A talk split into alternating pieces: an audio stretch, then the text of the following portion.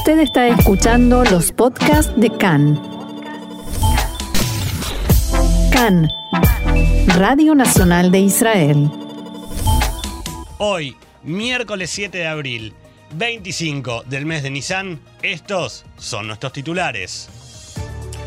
Quedó inaugurada la nueva Knesset y Netanyahu ya trabaja para formar gobierno. Irán reconoce que un buque de carga fue atacado en el Mar Rojo.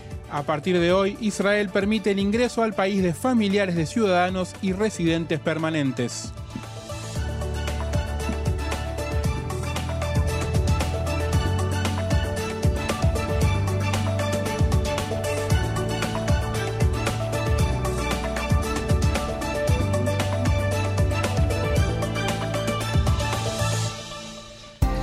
Y ahora sí, Diego, si te parece, empezamos con la información. Así es, horas después de que el presidente Rivlin le otorgara al primer ministro Netanyahu el mandato para formar gobierno, ayer por la tarde se tomaron los juramentos a los 120 legisladores y fue inaugurada la vigésimo cuarta Knesset. Desde el podio, un emocionado Rivlin señaló la naturaleza cambiante de la sociedad israelí pasó de una mayoría clara que comparte un sistema de valores y creencias relativamente homogéneas a una dividida en líneas tribales, secular, religiosa, ultraortodoxa y árabe.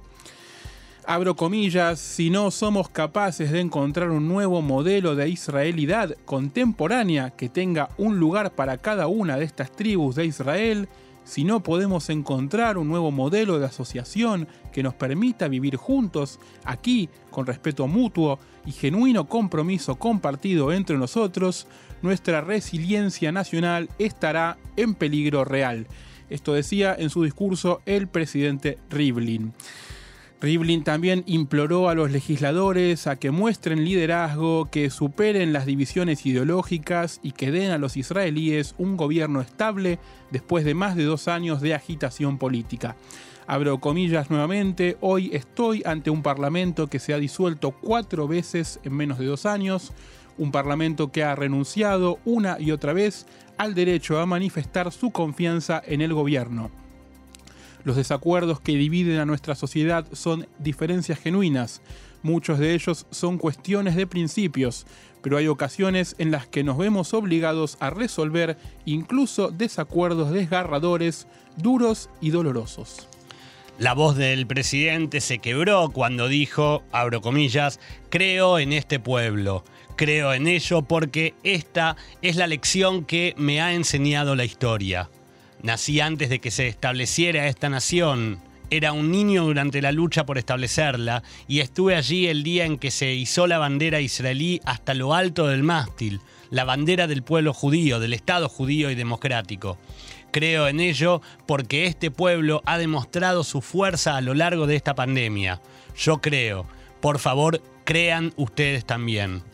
Luego del discurso de Rivlin fue en turno del presidente de la Knesset, Yariv Levin, del partido Likud, quien destacó que la creciente desconfianza es un gran peligro para el país y para la democracia misma. Abro comillas nuevamente, la democracia es mejor que el gobierno la democracia es mejor que el gobierno de los servidores públicos que usan su poder para frustrar la política del gobierno es mejor que la regla del juez que interfiere en la legislación sin autoridad. Esto decía Levin en una evidente alusión al asesor letrado del gobierno, Abihai Mandelblit, y al sistema judicial en general, en momentos en que el primer ministro está siendo juzgado por presuntos delitos de corrupción y abuso de confianza. Luego del discurso de Levin, los 120 miembros del Parlamento juraron y asumieron sus funciones. Los miembros de la lista conjunta conmocionaron al Pleno al cambiar la declaración estándar de me comprometo, que denota un compromiso con Israel y el desempeño de sus deberes como representantes electos. En cambio, estos diputados declararon de diversas maneras que estaban comprometidos a luchar contra la, entre comillas, ocupación, el apartheid o el racismo. Sus declaraciones provocaron expresiones de enojo de otros diputados. Levin, por su parte, descalificó las declaraciones. Los legisladores tendrán que dar la declaración adecuada en un momento posterior o se les negarán algunos de sus derechos como parlamentarios. Poco después de la ceremonia, el ministro del Interior, eh, Ari Ederi del partido Jazz, y el ministro de Vivienda, Jacob Litzman del partido Yaduta Torah, presentaron sus renuncias al Parlamento para permitir que otros miembros de sus partidos ingresen a la Knesset en virtud de la denominada Ley Noruega. A diferencia de la ceremonia de la vigésimo tercera Knesset el año pasado, que se llevó a cabo bajo estrictas reglas de distanciamiento social, casi todos los legisladores estuvieron presentes en el Pleno del Parlamento. Entre las ausencias notables a esta ceremonia se destacan la del líder de RAM, Mansur Abbas, quien fue hospitalizado por cálculos renales, y la del miembro del Likud Shlomo Kari, quien evitó presenciar el discurso de Rivlin en protesta porque el presidente no invitó a Netanyahu a la ceremonia que tradicionalmente se hace cuando se invita a formar gobierno a quien más recomendaciones tuvo en el día de ayer. Claro, o sea, en vez de. La, protesta de Cari era, en vez de eh, hacer el anuncio con Netanyahu al lado, lo hizo en un discurso solo desde la casa presidencial. Exactamente, Rivlin hizo el anuncio solo, generalmente se lo invita, pero bueno, ya hemos conversado ayer de lo duro que fue Rivlin en su anuncio también. Exactamente. Continuamos con la información luego de que el presidente Rubén Rivlin le haya entregado el mandato oficial para formar gobierno. El primer ministro Benjamin Netanyahu se puso en acción para completar la tarea durante los próximos 28 días. Netanyahu se, reunirá con el líder de Yamina, Naftali Bennett, mañana jueves en el segundo encuentro entre ambos desde las elecciones del pasado 23 de marzo. Durante el día de hoy, Netanyahu se, reunirá con los líderes de los partidos de su bloque para discutir posibles estrategias de coalición. Después de que los legisladores de la Knesset número 24 tomaran juramento ayer, Netanyahu instó a los partidos políticos a poner fin a sus abro comillas, boicots personales y unirse a su gobierno, prometiendo hacer todos los esfuerzos posibles para poner fin al ciclo de elecciones y establecer, según sus palabras, un gobierno fuerte para todos los ciudadanos de Israel. Naftali Bennett hizo saber ayer que está abierto a conversaciones con el Likud y llamó a formar un gobierno estable de derecha, pero no se comprometió a respaldar a Netanyahu. Esto escuchábamos en vivo el discurso de eh, Naftali Bennett eh, al inicio de nuestro programa de ayer. Cabe destacar que incluso con el apoyo de Yamina, el bloque de Netanyahu todavía estaría a dos escaños de la mayoría con opciones limitadas para formar un gobierno. Más allá de Yamina y de Ram, que se mantienen ambiguos respecto de si ingresarían o no al gobierno de Netanyahu, todas las demás facciones de la Knesset que no pertenecen al bloque de Netanyahu han descartado unirse a un gobierno encabezado por el actual primer ministro. Aunque se dice que Netanyahu está considerando un gobierno minoritario con el apoyo externo de Ram, sus aliados en el sionismo religioso han rechazado tal escenario debido a la supuesta postura antisionista del Partido Árabe. Khan pudo saber que Netanyahu está contemplando otra forma de gobierno minoritario, uno respaldado externamente tanto por Ram como por Atzionut Datit, que permitiría que el líder del sionismo religioso Bezalel Smotrich se presentara a sí mismo como fiel a sus ideales, al mismo tiempo que le permitiría a Netanyahu gobernar. De todas maneras, ha trascendido que Smotrich no está entusiasmado con esta propuesta. Por, esta razón, Netanyahu también está buscando el apoyo de potenciales desertores de partidos de la oposición. En diálogo con Khan, la legisladora de Tikva Hadashah, Sharon Haskell, dijo que recibió de parte del entorno del primer ministro propuestas de ocupar posiciones a las que, cito textual, me tomaría algunos años llegar de manera normal. Haskell dijo también que la brecha entre Naftali Bennett y Yair Rapid es muy pequeña y es principalmente quién será el primero en la rotación. Aunque recordemos que Lapid ya dijo que él le ofreció a Bennett ser el primero. Exactamente. Igual, Diego, eh, recordemos porque mucho se está hablando de qué está haciendo la PID en este momento. La PID está trabajando por la posibilidad de que Netanyahu no llegara a formar gobierno. Así es. Khan pudo saber que la ahora ex Likudi número 2 de Tikva Hadashah y Fat Yasha Biton también recibió propuestas para cambiar de bando, pero al igual que Haskell, Yaya rechazó las ofertas de, provenientes del ámbito del primer ministro e informó al liderazgo de su partido al respecto. Y hablábamos de la PID, justamente. Exactamente, diríamos, ¿qué está haciendo la PID en este momento? Trabajando. Exactamente, a pesar de no haber recibido el mandato del presidente Rivlin, el líder de la oposición y número uno del partido Yeshatid, Yair Lapid, presentó en su cuenta de Facebook hoy el gobierno que le interesaría formar, llegado el caso de que Netanyahu no lograra movilizar el apoyo suficiente en los próximos 28 días. Según Lapid, este será cito textual, un gobierno de consenso nacional. Nadie obtendrá todo lo que quiere, pero habrá un equilibrio que nos obligará a, a, centrarnos en objetivos prácticos. La primera fase no funcionó a nuestro favor. Netanyahu recibió el primer mandato, pero eso no significa que dejaremos de trabajar. Israel es un país herido, decía Lapid, económica y socialmente. Es nuestro trabajo hacer todo lo posible para cambiar de dirección.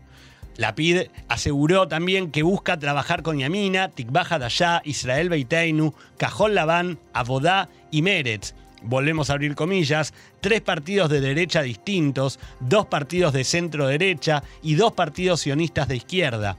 Esto significa que nadie obtendrá todo lo que quiere, pero habrá un equilibrio que nos obligará a buscar objetivos prácticos, presupuesto, salud, educación, la urgente necesidad de apagar las llamas en la sociedad israelí. En el camino también debemos cambiar nuestro defectuoso sistema de gobierno. Por último, concluyó diciendo que la principal herramienta de tal gobierno será la capacidad de hablar y encontrar soluciones. Se basará en el respeto mutuo. Los ciudadanos de Israel deben ver frente a ellos líderes que sepan cómo dejar de lado las disputas y trabajar por un objetivo común.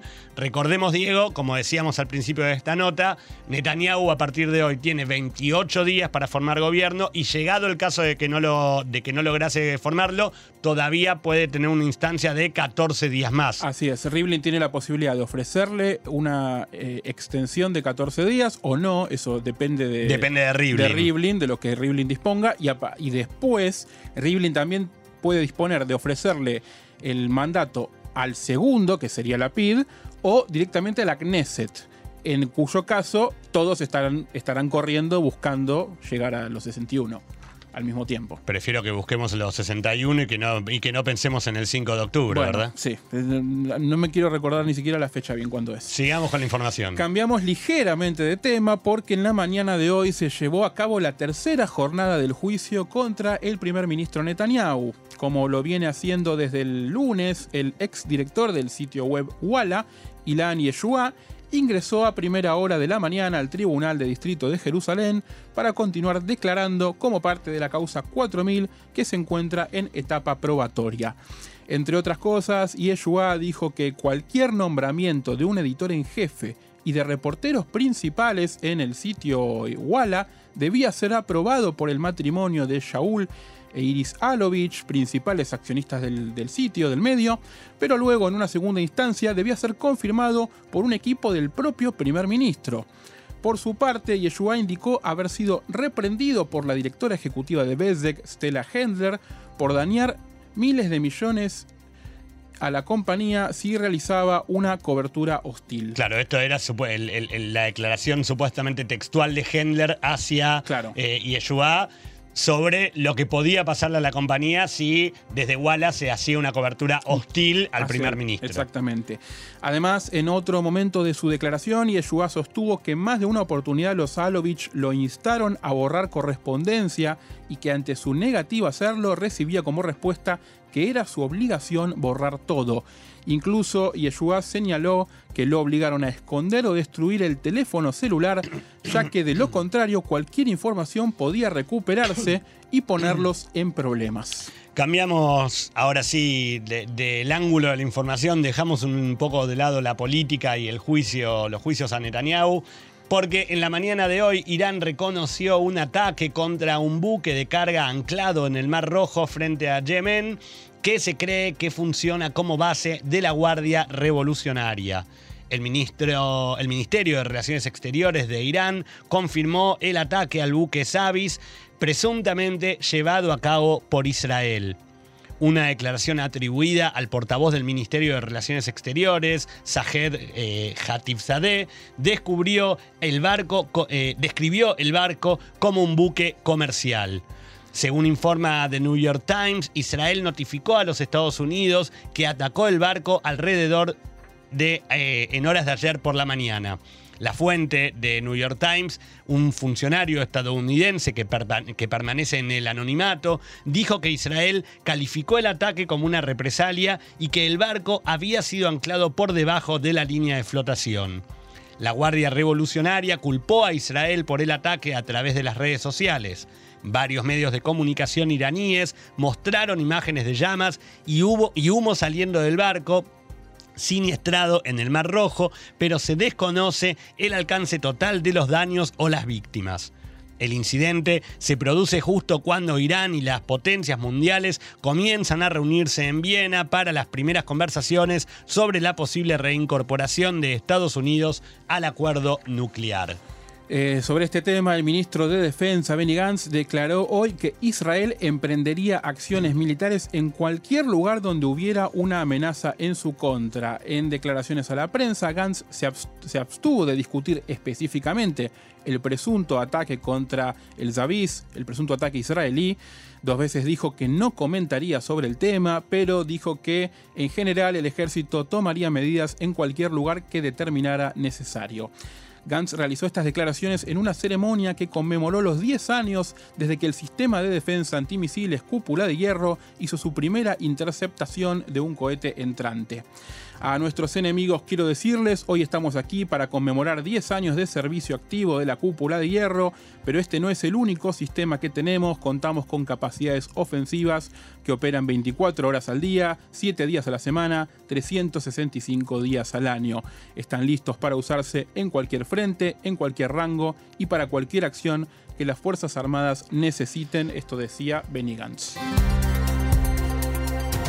Finalmente, con los datos de coronavirus del día de ayer, el Ministerio de Salud confirmó 303 nuevos casos de infectados con coronavirus para el día de ayer, lo que representa un 0,5% de resultados positivos de acuerdo a las pruebas, a la cantidad de pruebas realizadas. En este momento Israel tiene menos de 5.000 pacientes con el virus activo, para ser más precisos 4.888. De estos, 309 se encuentran en estado grave y 157 requieren de la asistencia de un respirador. Hasta el momento en Israel han fallecido 6.261 personas debido al coronavirus. Respecto de la campaña de vacunación, más casi 5.300.000 personas ya recibieron la primera dosis y más de 4.800.000 ya recibieron ambas dosis y tienen su proceso de vacunación completo. Una noticia que empezó a circular, se empezaba, se, ya se escuchó antes, durante la festividad de Pesas, pero ayer empezó a circular con mayor eh, fuerza, es que el Ministerio de Salud habría ya tomado la decisión, vamos en condicional, pero habría ya tomado la decisión de eh, eliminar la medida, de dar por finalizada la medida de obligación de utilizar eh, barbijos, mascarillas, en lugares públicos al aire libre. Se mantendría todavía la obligación para edificios cerrados, tanto públicos como privados, pero al aire libre se podría ya dejar de usar mascarillas y esto ocurriría, según informan fuentes del Ministerio de Salud, desde la semana que viene, más precisamente desde el viernes 16 de abril. Esto quiere decir un día después de la celebración de Yom Ha'atzmaut. Es como simbólico, ¿no? Que decir algo? luego de la independencia, del festejo del Día de la Independencia, podamos liberarnos también, empezar a liberarnos de eh, de los barbijos. Igual tampoco nos hagamos tantas ilusiones, solamente para espacios públicos y abiertos. Exactamente, y continuamos también con la información sobre el coronavirus, y es que eh, en la tarde de ayer la Autoridad de Población e Inmigración autorizó que desde el día de hoy cualquier familiar de primer grado de un ciudadano israelí puede ingresar al país para visitar a quienes viven aquí en Israel. La medida que se conoció un día después de que los ministros de eh, eh, eh, Nina Tamanoyeta y eh, la ministra Omer Yankelevich se pronunciaran en contra de las restricciones para el ingreso al país, indica que el requisito principal para poder venir será el estar vacunado o estar recuperado de la enfermedad. Además, es indispensable ser familiar en primer grado de, de, un ciudadano o residente permanente. Es decir, no significa que uno puede venir por el solo hecho de hacer turismo, sino que tiene que estar avalado por un familiar. Tiene que tener hijo, hermano o padre. O padre. Exactamente. Exactamente. Desde ahora, entonces, cada persona que desee viajar a visitar a, como vos decías, Diego, un hijo, padre o hermano israelí, deberá tramitar un permiso que debe solicitarse en el consulado israelí de cada país de residencia de quien quiera venir. Para esta solicitud, los ministerios del Interior y de Relaciones Exteriores, que son quienes autorizaron la medida, indican que eh, deberá presentarse la documentación que acredite el vínculo y que esta documentación deberá mostrarse apostillada. Además, en el procedimiento de arribo se establece que cada pasajero deberá presentar, además de su carnet de vacunación o su certificado de recuperación, al bajar del avión deberá realizarse una prueba, una prueba serológica de anticuerpos. Dicen los trascendidos que aquellas personas que ingresen a Israel y cuyo eh, resultado de la prueba serológica sea negativo, o sea, no se encuentren anticuerpos, podrían llegar a ser vacunados en el momento. Igual hasta ahora son trascendidos, no es eh, información oficial. Nos hemos quedado sin tiempo. Nos hemos quedado sin tiempo. Nos hemos quedado sin tiempo. Sí, nos hemos quedado sin tiempo y vamos a tener que, lo que sí, el tiempo que tenemos son los datos. El tiempo que tenemos son los datos, exactamente. Eh, para lo que resta de la jornada continúa el buen tiempo, aunque se prevé un leve descenso en las temperaturas hacia la noche. Por la noche mayormente despejado, aunque con posibles neblinas en las zonas centro y sur. Las máximas para la noche de hoy en Jerusalén 20 grados, en Tel Aviv 19, en Haifa 20, en Beersheba 22 y en Eilat 30 grados. Igual antes de despedirnos, Diego, eh, hoy a la noche comienzan la, eh, la, conmemoración de Yom HaShoah, ¿verdad? Es decir, es, cierto, pocas horas faltan para que comience la conmemoración de Yom HaShoah. Israel se prepara para este acto y tal como es tradicional, a las 8 de la noche se llevará a cabo la ceremonia principal en Yad Vashem y contará con la participación del primer ministro Netanyahu y del presidente Rivlin. De todas maneras, todos los actos por Yom HaShoah, igual que para Yom HaZikaron y Yom HaTzmaut la semana que viene, se desarrollarán con los criterios de etiqueta verde, cuidando los protocolos de seguridad y el estatus de vacunados o recuperados de cada uno de los asistentes. La ceremonia contará con un servicio religioso conmemorativo en memoria de las víctimas.